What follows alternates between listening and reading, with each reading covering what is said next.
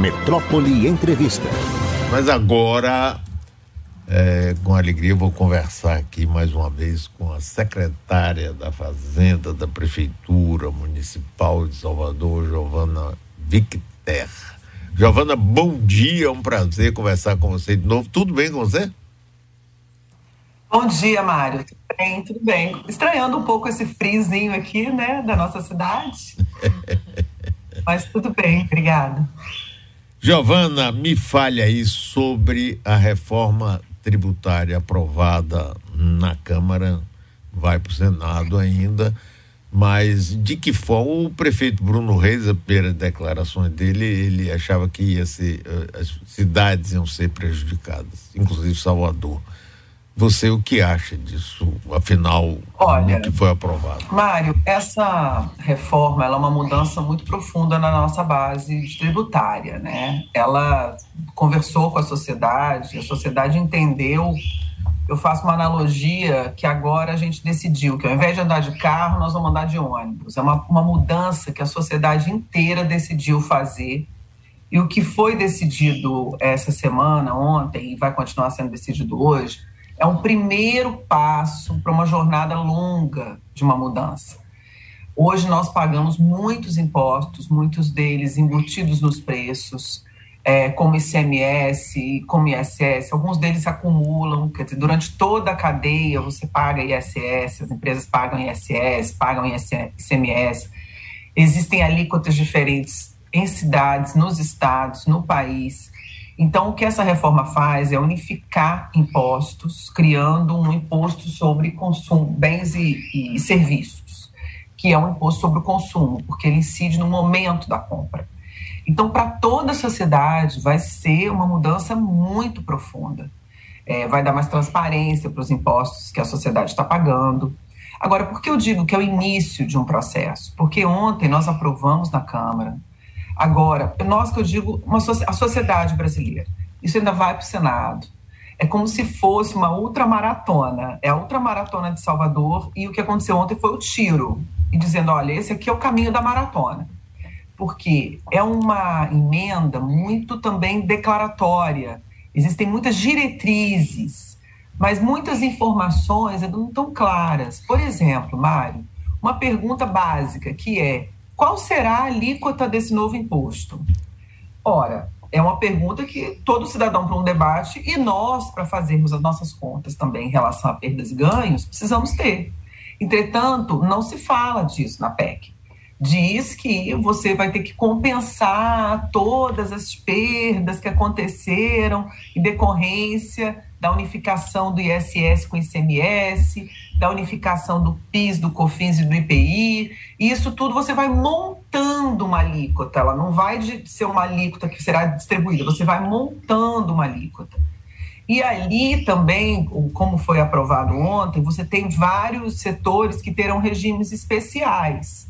É, o setor de saúde, educação, transporte, inclui o agronegócio que de cara já diz: olha, essa turma vai ter 60% de desconto nesse imposto. E o que, que isso quer dizer? Que você vai precisar de uma alíquota maior para todo mundo, para que esses setores e toda a sociedade financiará esses setores, transporte coletivo, toda a sociedade financiará esses setores, reconhece a importância desses setores. Essas são as características que o, o cidadão, o contribuinte vai perceber mais. A conclusão dessa transição para a implantação desses novos impostos, ela acontecerá em 2033.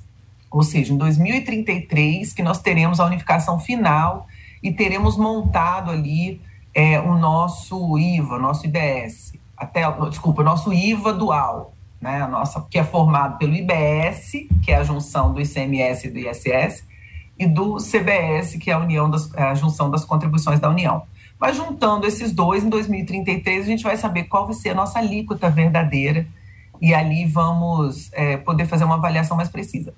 Ocorre que também há uma avaliação de todos, que a aprovação da reforma tributária e essa declaração da sociedade pela simplificação dos impostos, por menos litígio, por redistribuição de carga tributária entre setores, também aumenta muito a competitividade da nossa economia. Essa mera aprovação, há uma avaliação geral de que deve sim todo o, o nosso país ser visto de uma outra forma, para investimentos e etc. Então, essas sinalizações também são muito importantes, até mesmo para o crescimento, para as taxas é, de juros do Brasil. Inclusive, há uma expectativa, não há mais razão, aí realmente não vou encontrar mais razão para que a gente não tenha uma queda na taxa de juros depois dessa aprovação de ontem à noite. Agora, para Salvador, secretário, o que, que acontece? Você tem duas transições nessa PEC. Você tem essa transição que eu falei, que ela é da porta para fora, o contribuinte que está enxergando. E nós temos uma transição que é sobre a repartição desses impostos, como eles serão, como é que vai ser a governança e a prática da distribuição desses impostos internamente. Por quê? Porque hoje o ISS a gente arrecada em Salvador fica aqui na nossa conta diretamente. O ICMS o Estado arrecada, fica com 75% e 25% ele distribui é, nos, nos municípios da Bahia. E agora? Né, tem que haver um novo critério de distribuição. E é esse critério, são essas regras de redistribuição interna também que tiveram muita polêmica.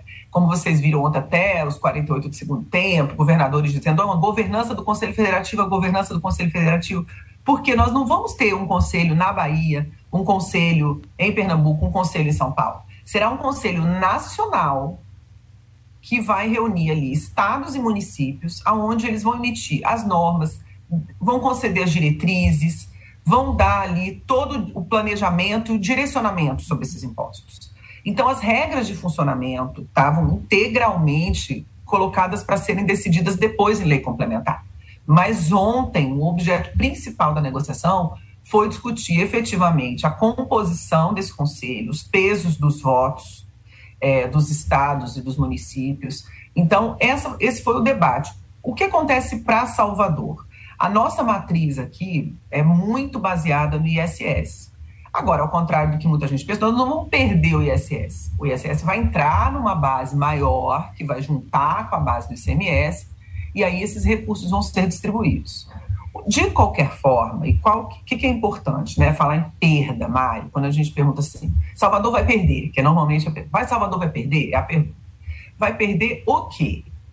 Vai perder recursos financeiros? Nós avaliamos por todas as simulações. Ah, digo, nós não temos a alíquota, mas supondo que seja a alíquota que os estudiosos, que os, os economistas todos que estão apoiando a reforma, seja implantada, Salvador vai manter a sua arrecadação, inclusive com algum potencial de aumento.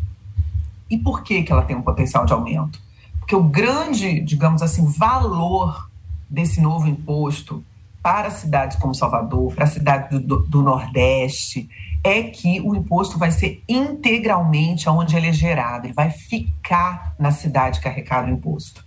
Mário, hoje nós temos um pedaço grande do nosso SS que a gente recolhe aqui que fica na cidade onde a empresa está instalada, em São Paulo, em Barueri, em Porto Alegre.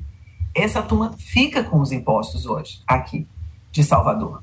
Então, eu acho que a grande mudança para uma cidade como a nossa é o imposto vir integralmente ficar aqui aonde ele é recolhido.